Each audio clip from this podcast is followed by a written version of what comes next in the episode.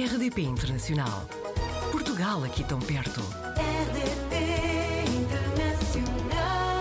Vamos apanhar o Manuel Teles na rede. Nasceu em Palmela, é saxofonista e está há dois anos e meio em Milão. Bem-vindo, Manuel. Olá, viva, muito obrigado pelo convite, é sempre um prazer. O Manuel contou-nos que iniciou os estudos musicais aos 11 anos. Quando é que descobriu que o seu futuro era na música? Eu acho que foi uma coisa bem precoce, foi uma doença bem precoce. Começou quando eu estudava em Setúbal ainda, no, no colégio, e que começou de uma forma um pouco estranha, que é com a mítica flauta de Biesel. E, e a partir daí foi, foi um crescente de, de, de acontecimentos que depois, aos 11 anos, me fez querer estudar música realmente de uma forma séria e que me fez ingressar na, na banda da minha vila, perto de Palmela. E pronto, depois a partir daí aconteceram muitas coisas muito rápido. Uns anos depois eu fiz as provas para entrar no, no Conservatório de Palmela, que entrei, e onde estudei 3, 4 anos. E depois com 15, 16 anos mudei-me para Lisboa para estudar, onde estudei na Metropolitana. E daí depois vim para Milão, onde estou neste momento. Mas o, o querer ser músico e o fazer da música a minha vida foi uma coisa muito cedo. Os meus pais contam-me que eu, mesmo em pequenino, já, já tinha esta ambição. E, e nunca houve uma, uma segunda opção uma segunda opção de vida. Foi sempre a música sempre foi uma coisa que eu quis fazer como como profissão, o que é estranho para, para algumas crianças. Mas, portanto, Não, ao- não. aos 18 anos foi viver não para outra cidade, para outro país. Como é que isto aconteceu?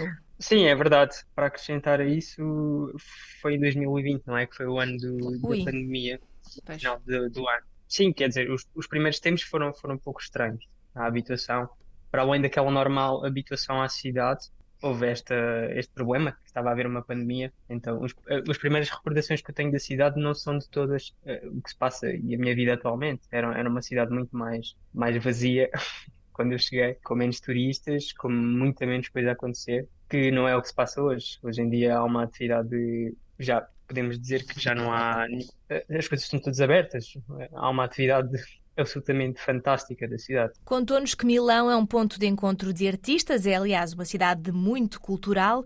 Sente que isso é estimulante para a criação musical? Absolutamente, eu acho que, que isso é, é um ponto muito positivo.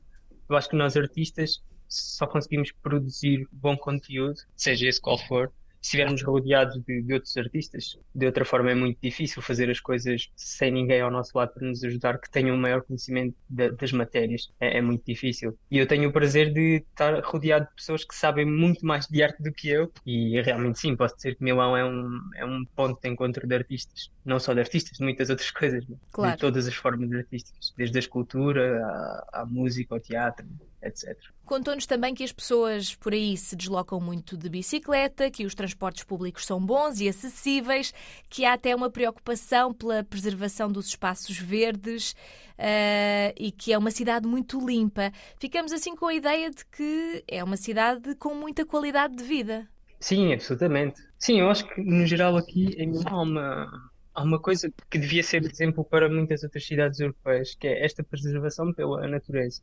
E talvez onde isso se vê de uma forma mais clara é, foi a construção do bosque vertical, por exemplo, no centro de Milão, onde criaram um, um edifício fantástico que é alimentado por árvores, não é? E isto é um exemplo, há muitas coisas cá em Milão que funcionam assim, há esta preservação pela, pela natureza, que torna a cidade realmente limpa, que depois, sendo uma cidade limpa, depois também é, é suja de outras formas, não é? Politicamente, eh, eh, Economicamente, economia, sim. sim, Uhum. economicamente, é. Considerando que vem muitas vezes a Portugal em trabalho, como nos contou, nota muito estas diferenças quando aterra em Portugal?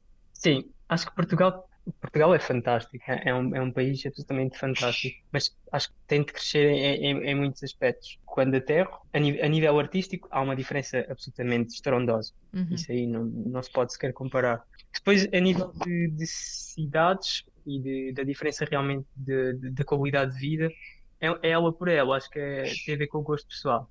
Há, há pessoas que se iriam adaptar muito melhor a viver aqui, outras pessoas que se iriam adaptar muito melhor a viver em Lisboa, depois depende do que, do, quais são as ambições pessoais de cada pessoa e os gostos. Eu encontro muito bem entre estas duas cidades, Lisboa e, e Milão, e no geral acho que, acho que são duas cidades bem parecidas, onde as pessoas são tranquilas, eh, há uma qualidade de vida, há uma atividade constante. Acho que são duas cidades que, que eu gosto de estar. E consegues ir estando nas duas junto ao melhor dos dois mundos, não é? Absolutamente, absolutamente. Sim, sim. Relativamente ao custo de vida, Milão é uma cidade muito cara? É, e tende, acho que tende a ser cada vez mais. Tal como eu dizia, é uma cidade, embora Coimbra visualmente é uma cidade bem suja e há muita gente, aquela ideia do chique esportismo que existe em Portugal, aqui existe a um nível ainda muito maior. Então é, torna-se uma cidade cara, em que é, muitas vezes é difícil. Há pessoas que vivem em condições más, que, eu, eu acredito que isso não devia acontecer em 2023, mas infelizmente acontece ainda. E sendo uma cidade cara, nem toda a gente tem acesso a, a tudo. Visitámos aqui a sua página de Instagram, onde vai também partilhando, divulgando o seu trabalho e contou-nos que tem feito concertos nos últimos meses, tem um, um, disco recente, tem outro CD solo que vai sair no fim deste ano. O que é que podemos saber sobre os projetos, neste caso profissionais, em que está envolvido? Sim, eu tenho tido o enorme privilégio de poder trabalhar com algumas entidades e algumas pessoas e fundações e mecenas acreditarem, acreditarem em mim e no, na minha arte. E isso tem-me tem levado a, a, fazer algumas coisas que, que eu que eu tinha em mente e que, que gosto e outras que ainda vêm, vêm aí. E sim, um, um, algumas dessas coisas são os concertos que eu tenho feito como solista, com orquestras, em, aqui em Milão, em, em, Portugal também. Sim, o CD que eu gravei saiu em setembro do ano passado com o meu duo. É um CD também muito particular de música moderna. E agora, hum, em setembro deste ano, sairá um, novo CD que ainda ainda irá ser gravado e que vai ser publicado pela editora italiana Stradivarius, o que me deixa muito contente. É um sonho que será realizado. E como está a terminar a licenciatura, qual é que será o próximo passo? Acha que vai ficar por Milão? Sim, eu vou ficar por aqui mais uns anos. Uh, não tenho intenções de, de voltar para Portugal. Porque uh, eu acredito que, a nível artístico, nós somos um pouco obcecados com certos certos professores, certo, certas formas de ensinar, certas escolas de certos países. E eu de todo não compacto com, com a escola portuguesa que ensina neste momento.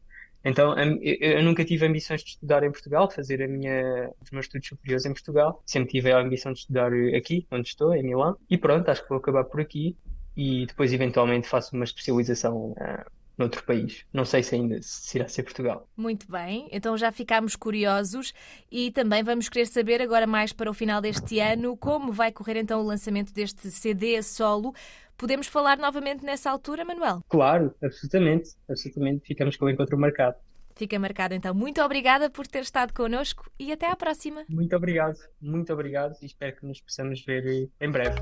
Portugal ao alcance de um clique rdp.internacional.rtp.pt RDP Internacional. Portugal aqui tão perto.